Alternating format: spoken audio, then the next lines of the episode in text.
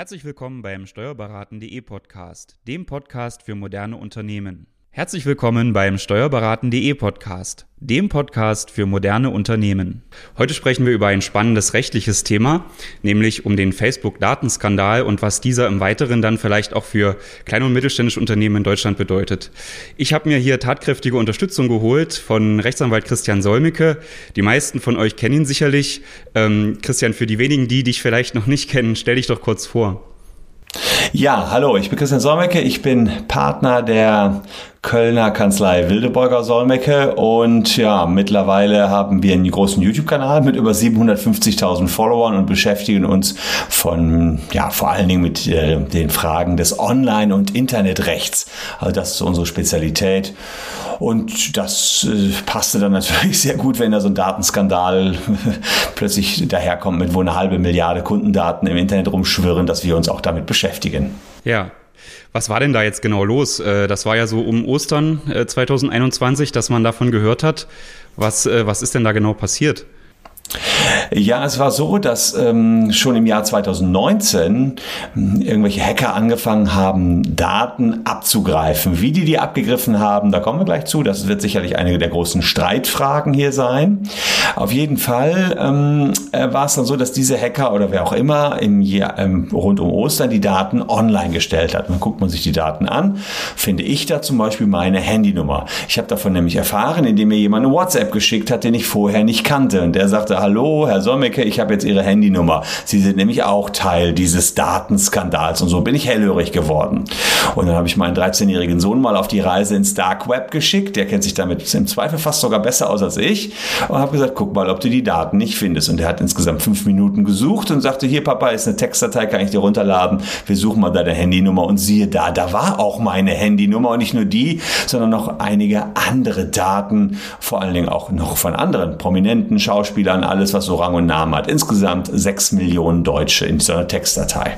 Okay, und weltweit wahrscheinlich die Zahl, ist die Zahl noch deutlich höher, oder? Ja, eine halbe Milliarde Menschen. Also eine halbe Milliarde Menschen, von denen habe ich jetzt hier die Handynummer rumliegen. Ich will die zwar nicht alle anrufen, aber theoretisch könnte ich das, weil ich die Handynummer jetzt hier habe, ja. Es ist natürlich besonders verrückt jetzt in einer Zeit. Wir haben ja äh, seit 2018 uns in Deutschland auch ganz stark mit der Datenschutzgrundverordnung beschäftigt. Gerade in dieser Zeit, wo der Datenschutz ja sehr hochgehangen wird, passiert das. Wie konnte es denn dazu kommen? Ähm, wie ist es den Hackern gelungen? Weiß man dazu was? Ja, also tatsächlich, äh, du hast vollkommen recht. Wir haben die DSGVO und ähm, ich sage mal so, die Mittelständler wissen das, wie viel Arbeit das war, das alles umzusetzen, dass jetzt die Daten geschützt sind und so weiter. Und ein Facebook kommt jetzt her, hoch sind eine halbe Milliarde Daten abhanden gekommen und die haben das 2019 nicht erwähnt. Die wissen das ja schon seit zwei Jahren. Das ist ganz schön unter den Tisch gekehrt worden. Also ich sag dir eins, wenn die, ähm, wenn das eine Mittelständler in Deutschland passiert wäre, da würden alle Alarmglocken angehen bei den Datenschutzbeauftragten und hier, oh, Facebook, das gibt Arbeit. Aber gut, wie ist das Ganze passiert? Ähm, da gibt es unterschiedliche Versionen. Facebook hat die einfache Version. Die sagen, hier sind die Daten einfach nur gescraped worden. Scraping heißt, man geht quasi auf ein Facebook-Profil und speichert einfach alle öffentlichen Daten ab. Das ist auch passiert, aber nicht alleine. Denn zum Beispiel bei mir ist es so, meine Handynummer ist nicht in meinem öffentlichen Facebook-Profil zu sehen. Da ist keine Handynummer. So, also kann das, wie Facebook das darstellt, nicht passiert sein. Jetzt haben wir weiter recherchiert und geguckt, okay, wie kann das denn dann geklappt haben? Naja, ganz einfach, die sind wie folgt vorgegangen. Die haben alle Telefonnummern der Erde, die man sich vorstellen kann, und anfangen mit 11111, 11112, 1113, sagen wir mal in Handy einprogrammiert, ja. Und dann sind die zu Facebook hingegangen und haben gesagt, guck mal hier, diese äh, halbe, diese, ich weiß nicht, wahrscheinlich 10 Milliarden Telefonnummern, diese 10 Milliarden Leute sind meine Freunde. Hast du die drin? Und sagt Facebook, oh ja, ich habe die nicht alle, nicht alle 10 Milliarden, aber ich habe 500 Millionen, reichte das? Und dann haben sie gesagt, ja, klar, das sind alles meine Freunde, sag mal äh, nochmal den Namen von meinen Freunden, ja. Und so lief das ab, ja. Das war eben kein Scraping, sondern es war eine halbe Milliarde Anfragen an die Schnittstelle von Facebook, an die sogenannte API. Ja, und das hätte, also da komme ich schon ins Rechtliche rein, aber das hätte nicht sein dürfen. Ja. Jetzt Facebook verteidigt sich natürlich sagt, ja, wieso, die Leute haben doch gesagt, meine Freunde dürfen mich über meine Handynummer finden. Und nichts anderes haben doch die vermeintlichen Hacker hier gemacht. Die haben nämlich einfach ein paar Milliarden Handynummern eingegeben. Ist denn da jetzt überhaupt das deutsche Recht anwendbar auf, auf Facebook? Kann man da äh, oder ist da zu erwarten, dass es auch aus Deutschland oder aus der Europäischen Union vielleicht Klagen äh, geben kann? Das kann ich dir mit Sicherheit bestätigen, dass es da Klagen geben wird. Wir haben nämlich schon 1500 Mandanten und wir werden 1500 Klagen einreichen. Ähm, natürlich können deutsche Betroffene klagen gegen Facebook Irland in Deutschland. Die haben ja Anwälte, äh, deutsche Anwälte. Und ähm, ja, wir versuchen jetzt für jeden Betroffenen 500 Euro Schadenersatz geltend zu machen. Plus einen Auskunftsanspruch. Denn auch das ist hier nicht passiert.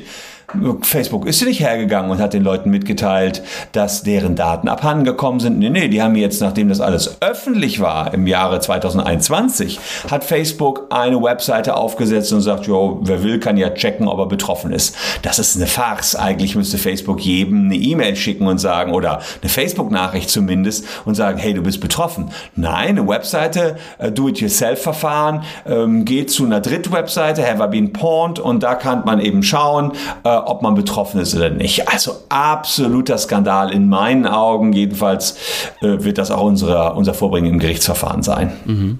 Es ist ja interessant, dass ihr da ähm, auf jeden Fall aktiv werdet und 1500 äh, Kläger, das äh, klingt ja auch schon nach einer ganzen großen Anzahl. Und ähm, gerade wenn man das so vergleicht mit dem klassischen kleinen Unternehmer, der mittelständischen Unternehmer, der ja auch seit 2018 dann aufgeschreckt ist durch diese Datenschutzgrundverordnung und ja. jetzt ganz viel angepasst hat, da viel Arbeit reingesteckt hat, auch, auch Anwaltskosten und so weiter, äh, da muss natürlich irgendwie auch eine Vergleichbarkeit her, ne? weil so wie du das beschreibst, ist da ja, sind ja eigentlich alle Pflichten äh, irgendwie missachtet worden. Da gibt es ja auch diese ominöse 72 72-Stunden-Regel, in der man eigentlich solche Verstöße melden soll. Das wurde dann sicherlich auch nicht gemacht. Du hast ja gesagt, sogar zwei Jahre hat es gedauert oder drei. Genau, die haben sich mal zwei Jährchen Zeit gelassen. Ähm, es gibt immer so eine, es gibt da so Normen, worauf die sich Besuch, äh, berufen, die sagen, wenn der Auf, wenn der Aufwand für die Meldung unverhältnismäßig groß ist, dann äh, reicht eine öffentliche Bekanntgabe, aber ehrlicherweise für Facebook ist der Aufwand nicht unverhältnismäßig groß.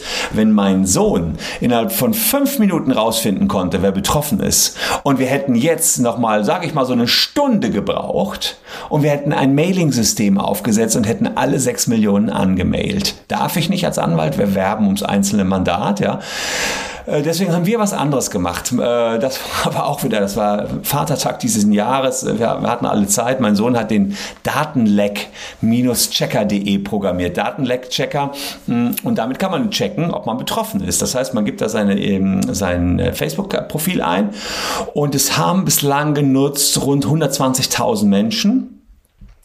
Und ich war nicht betroffen. Ah ja, und 20 Prozent waren betroffen. Jeder Fünfte war betroffen. Das kann man, äh, kann man so sagen. Ja, wir haben es mal ausgewertet. Und ähm, ja, das ist schon krass, muss ich sagen. Also wie, wie viele Tausende betroffen waren. Und am Ende haben wir den Leuten gesagt, okay, äh, wenn ihr wollt, versuchen wir hier 500 Euro für euch rauszuholen plus einen Unterlassungsanspruch. Also alles, was dann da äh, letztlich dazu gehört. Mhm. Okay, also das verlinken wir natürlich auch nochmal. Da könnte man also jetzt als Betroffener, äh, denkst du, 500 Euro wären da ein, ein angemessener Schadenersatz, den man möglicherweise erwarten könnte? Also ich meine schon, ähm, denn tatsächlich meine Handynummer zum Beispiel war bislang sehr geheim. Die hatte keiner, kaum einer.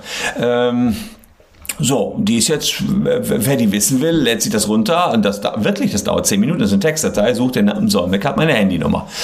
Ähm, die ist quasi damit tot, wenn man so will. Jetzt bin ich noch nicht großartig zum Glück darüber belästigt worden, aber ich ähm, habe die eigentlich über Jahre hinweg sehr anonym gehalten und den Schaden, den würde ich schon mit 500 Euro beziffern.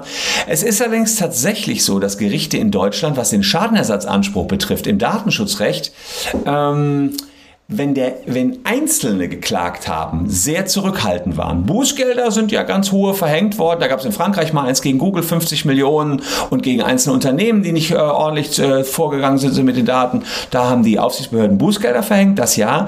Beim Schadenersatz war man da immer zurückhaltend, aber es gab jetzt letztes Mal eine Auskunftei, äh, sowas wie die Schufa, aber es war nicht die Schufa, die haben Daten nicht gelöscht und dafür gab es einen Schadenersatzanspruch von 5000 Euro. Also ja, schon ganz ordentlich. Und das haben wir öfter gesehen, dass so die 5000 Euro da angesetzt worden sind, mal auch 50 Euro, also ganz unterschiedlich. Und da liegen wir mit unseren 500 Euro, glaube ich, schon ganz gut. Aber wir wissen es nicht. Das muss ich natürlich auch klar dazu sagen.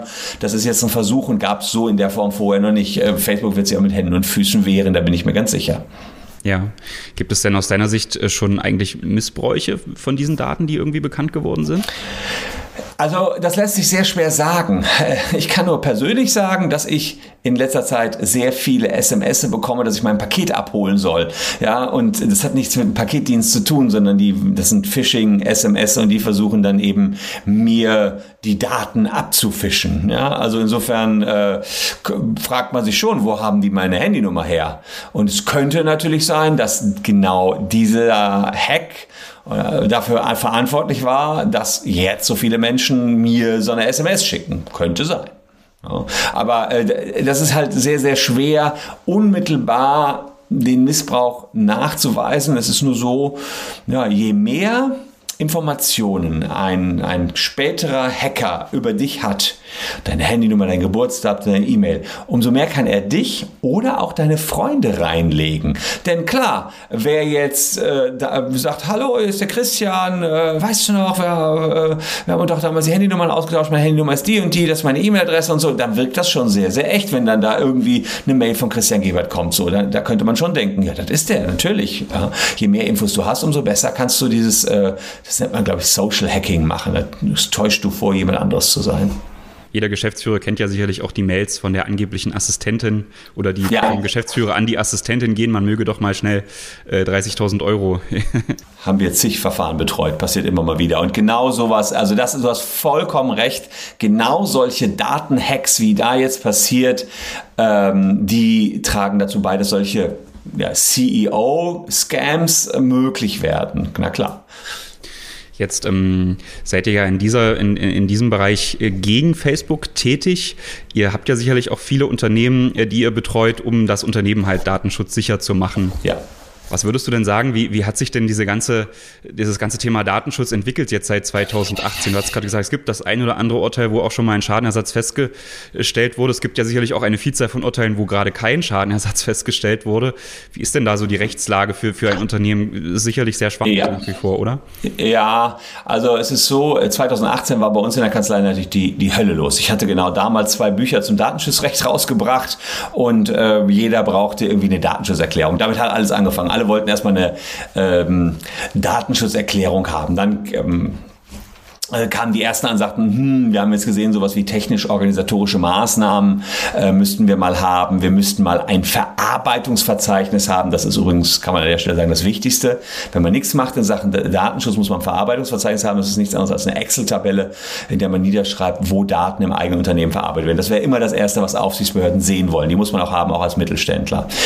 So, ähm, das war so mein Tipp damals und wir haben viele, viele, viele Unternehmen beraten, rechtlich da sauber gemacht und dann dann warteten alle auf den großen Bang, dass jetzt die Aufsichtsbehörden losrennen, aber der kam nicht, muss man sagen. Also die haben sich ein paar große erstmal rausgepickt, aber ich sag mal so, zu, äh, das ist ja nur zugunsten des Mittelstandes dann, dass erstmal die Großen gecatcht worden sind und Einzelfälle. Also ähm, ich selbst habe auch verschiedenste Unternehmen und habe äh, ab und an äh, schon mal Anfragen der Aufsichtsbehörden.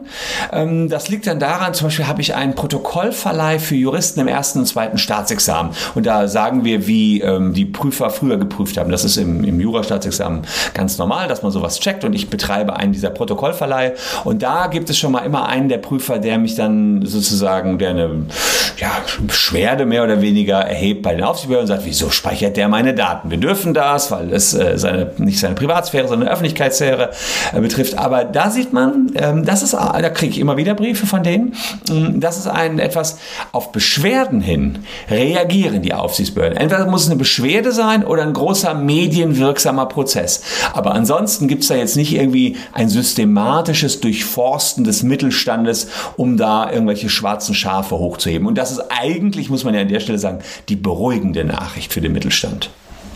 Aber nichtsdestotrotz ist das Thema natürlich relevant. Ich denke auch, jeder Unternehmer wurde vielleicht schon mal von einem Kunden darauf angesprochen, die, die Daten zu löschen. Ähm, das Thema ist jetzt nicht so schwammig geworden, dass man sagen kann, da braucht man gar nicht drauf reagieren. Die ganzen äh, Grundlagen sollte man dann schon haben. Du sagtest es ja gerade, ähm, die, die Verzeichnisse und die äh, Daten, äh, die AVVs, ne? Ähm, ja. das, das sollte schon alles stehen und auf entsprechende Anfragen sollte dann natürlich auch reagiert werden. Genau, das muss man eigentlich aus der Schublade ziehen können und sollte man auch immer up to date halten. Da sollte man irgendeine Tabelle haben, wo dann der eine Verantwortliche immer nachträgt, welche Dienste sind hinzugekommen, was haben wir jetzt für Software wieder angeschafft, wo werden wieder Daten verarbeitet. Ansonsten sagen die Behörden einem relativ schnell, du hast überhaupt äh, hier Kraut und Rüben angestellt, du hast überhaupt keinen Überblick über deine Datenverarbeitung. Ja, und dann dann wird es hektisch. Dann werden die einem auch noch nicht sofort ein Bußgeld aufbrummen, dann wird es immer noch eine kleine Frist geben, aber äh, das, die dann einzuhalten, ist extrem schwierig. Und ehrlicherweise, wenn man sich selber mal einen Überblick darüber verschafft, wo überall Daten fließen, E-Mails rein, E-Mails raus, E-Mails hin und her, alleine ja, als um nur ein Beispiel zu nehmen, Videokonferenzen, dann ähm, kann das auch nicht schaden. Und dann kommt man so ein bisschen ins Grübeln denkt sich, boah, meine Güte, wo habe ich überhaupt hier alles Daten verwendet? Ja. Ja. Ähm, wir hatten das ja gerade bei Facebook, dass man nicht reagiert hat, obwohl das Datenleck bekannt ist.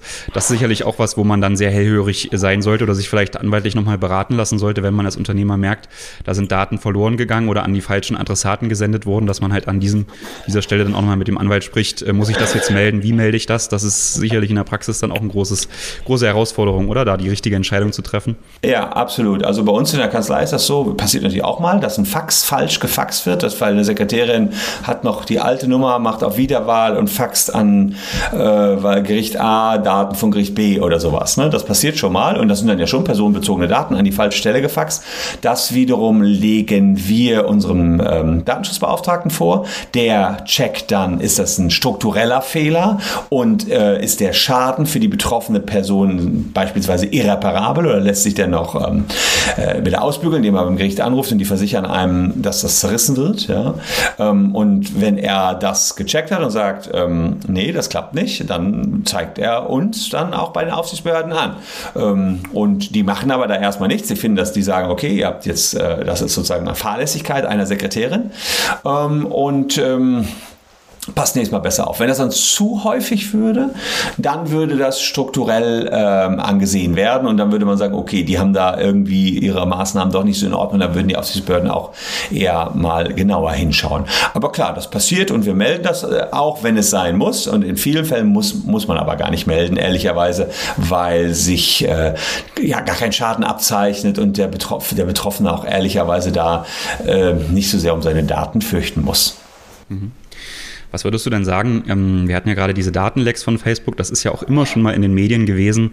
Kann denn ein, ein äh, Unternehmen aus Deutschland jetzt noch ähm, rechtlich sicher mit, mit Facebook zusammenarbeiten, beispielsweise im Bereich Online-Werbung. Ähm, gerade das Thema Facebook-Pixel war ja ein, auch ein größeres Thema, was ja, ja, wahrscheinlich jetzt auch nicht mehr zulässig ist. Äh, kannst du uns dazu noch was sagen?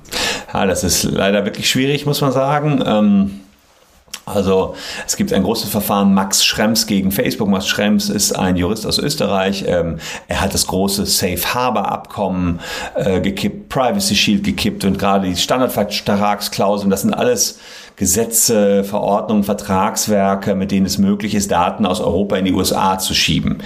Da jetzt aber alles gekippt ist quasi, bei den Standardvertragsklauseln hängt das gerade noch so ein bisschen, äh, da haben wir eigentlich gar keine Möglichkeiten mehr in die USA irgendwie noch Daten zu schicken. Und wenn ich den Facebook Pixel auf einer deutschen Seite eingebaut habe, dann gehen aber zwangsläufig alle Daten meiner Besucher an Facebook USA. So, jetzt kann man sich noch fragen, warum sind die USA kein sicheres Drittland? Also wir Europäer sagen, wir erlauben Daten außerhalb Europas nur, wenn die Staaten, in die gesendet wird, auch sicher sind. Jetzt kann man sich fragen, warum ist die USA nicht sicher? Das liegt an den Edward Snowden-Enthüllungen. Da hat man gesehen, wie die USA die Welt mehr oder weniger total überwachen. Und da sagen die Datenschützer und auch die Gerichte, der Europäische Gerichtshof, man kann ernsthaft nicht sagen, dass die Daten da sicher sind, wenn die Amerikaner in alles jederzeit reingucken wollen und das auch tun. Und das schlägt sich unmittelbar, das hört sich nach einer sehr weltpolitischen Sichtweise an, schlägt sich aber unmittelbar auf den Kleinunternehmer oder Mittelständler in Deutschland nieder, der nämlich den Facebook-Pixel einsetzen möchte, um zu tracken, wie erfolgreich seine Werbung ist und wie viele Menschen auf seine Webseite kommen. Diese Information wird aber wiederum sofort an Facebook USA übertragen und das ist im Moment ehrlicherweise datenschutzkonform nicht möglich. Mhm. Also auch gar keine Grauzone mehr, sondern eigentlich kann man schon sagen, es ist nicht zulässig abmahnfähig und so weiter. Ich würde das so sagen, genau. Passiert nur im Moment nichts. Also wirklich, äh, die Aufsichtsbehörden haben klar gesagt, ist äh, im Moment nicht möglich, ist, äh, ist keine Grauzone, die haben es ganz klipp und klar gesagt. Aber sie wissen auch, dass es jeder macht. Ähm, und ja, keine Ahnung. Eigentlich, eigentlich warte ich jeden Tag darauf, dass sie anfangen, jetzt die ersten Mal anzuschreiben, die größeren Unternehmen, die immer noch den Facebook-Pixel eingebaut haben. Aber Meines Erachtens ist er rechtskonform, aktuell kaum einsetzbar. Mhm, okay. Du hast ja gerade schon das Stichwort Privacy Shield genannt. Ähm, Unternehmen, die sich jetzt vielleicht auch rechtlich beraten lassen haben, die wissen ja, sie müssen eigentlich mit jedem Unternehmen, mit dem sie zusammenarbeiten, wo sie Daten hingeben, so eine Auftragsdatenverarbeitung, äh, Vereinbarung zur Auftragsdatenverarbeitung schließen. Ähm, ist das denn möglich mit Unternehmen aus, aus den USA? Da liest man ja immer wieder auf den Webseiten, ja, wir sind datenschutzkonform. Wenn man genauer hinguckt, findet man aber, dass die Unternehmen halt in den USA sitzen und nur nach dem Privacy Shield ähm, ja. dann, dann ja, die Daten sichern. Was kann man denn dazu sagen? Also kann ich auch schon was zu sagen. Im aktuellen Verfahren um die Standardvertragsklauseln geht es genau um so eine Frage. Bei den Standardvertragsklauseln, äh, das sind Klauseln, die vorgefertigt sind seitens der EU, kann man sagen, und in denen versichern die Unternehmen, dass sie datenschutzkonform sind. Das macht man dann sozusagen in einer 1 zu 1 Beziehung. Im Prinzip ähnlich wie, der, äh, wie diese Auftragsverarbeitungsverträge. Und Da sagen die Gerichte aber, die, die, kann, das Unternehmen kann ja zusichern, was es will. Wenn allerdings äh, Joe Biden jederzeit in alles reingucken kann oder Trump in alles reingucken konnte, dann sind die eben nicht datenschutzkonform. Sie können sich gar nicht dagegen wehren, weil die Amerikaner jederzeit die Zugriffsrechte auf ihre Daten haben. Da kann ich als Unternehmen noch so sagen, ich bin sauber. Klar sind die für sich sauber. Das Problem liegt viel höher. Das Problem liegt darin, dass die Amerikaner sich sehr weitreichende Rechte einräumen lassen und quasi sagen, auf Knopfdruck können wir in jede Company reinschauen, wenn wir das wollen. Und dann, dann kannst du nicht mehr als Company versichern, wir sind aber konform. Die sind de facto nicht konform. Mhm. Das ist natürlich für viele Unternehmer so ein, so ein gewisses Spannungsfeld jetzt. Ja, man muss ja in den Datenschutzerklärungen angeben, an welche Tools die Daten ge äh, gehen. Ja. Das würde man also ja auch noch offenkundig machen, dass man hier vielleicht äh, äh, ja oder auf jeden Fall dann Daten äh, zu, zu Privacy Shield Unternehmen schickt, die eben nicht dem äh, europäischen Datenschutz unterliegen. Das ist natürlich schon ein großes Problem in der Praxis eigentlich, ne? Ja, ähm, ja, muss man, also das muss man tatsächlich so sagen, ist ein großes Problem. Man kann es höchstens so regeln, dass man so wenig Daten wie möglich rüberschickt. Ähm, Klar, ich, es geht ja teilweise gar nicht. Wenn du eine Dropbox nutzt oder ähm, du Zoom nutzt oder was auch immer, dann, dann werden Daten zwangsläufig übertragen. Es man könnte, könnte aber sein, dass die eben Sicherheitsmechanismen haben, warum diese Daten eben nicht in die USA gehen, sondern vielleicht haben die Center, Datencenter in der EU dann sieht das schon wieder anders aus. Ehrlicherweise, selbst wenn Sie diese Datencenter in der EU haben, kann man natürlich darüber diskutieren, ob es nicht eine Durchgriffsmacht gibt aus den USA auf diese Datencenter. Aber da wollen wir mal ein bisschen die Kirche im Dorf lassen, sonst kriegen wir überhaupt gar keinen Vertrag mehr unter Dach und Fach. Ähm, da wäre ich dann wieder ein Tacken sportlicher, wenn die Server hier sind und die vielleicht sogar noch eine juristische Person, also beispielsweise eine GmbH in Deutschland hätten, dann würde ich schon sagen, selbst wenn die Mutter oben drüber ein Amazon ist, dann ähm, geht es trotzdem. Also ich sage ja auch, dass man die AWS Cloud in Europa kann man nutzen, meines Erachtens. Ja, so weit kann es nicht gehen, dass man auch das noch alles verbietet, nur weil da irgendeine Mutter oben drüber, eine Mutterfirma, Muttergesellschaft eben eine US-Company ist. Ja. Ja. Ja, wunderbar. Ich, ich danke dir für deine Einschätzung, vor allem jetzt auch nochmal zu diesen praktischen Teilen. Ich glaube, also ich weiß es auch aus meiner Beratungserfahrung, dass das viele Unternehmer wirklich umtreibt. Uns, uns persönlich hat das auch lange beschäftigt, das Thema. Ja. Ich bin sehr spannend und danke für deine Einschätzung auch natürlich zu dem Facebook-Datenskandal. Wir verlinken das nochmal, wo man sich da auch mit an der Klage beteiligen kann. Und ansonsten habe ich auch deine Kontaktdaten, um dich zu rechtlichen Fragen zu kontaktieren. Kann ich auch nur empfehlen. Wir persönlich haben auch schon mit euch zusammengearbeitet und ja. Mandanten, das lief alles immer wunderbar. Super, dann herzlichen Dank für die Einladung und einen schönen Tag wünsche ich noch. Ja, ebenso, danke. Bis bald. Danke, ciao.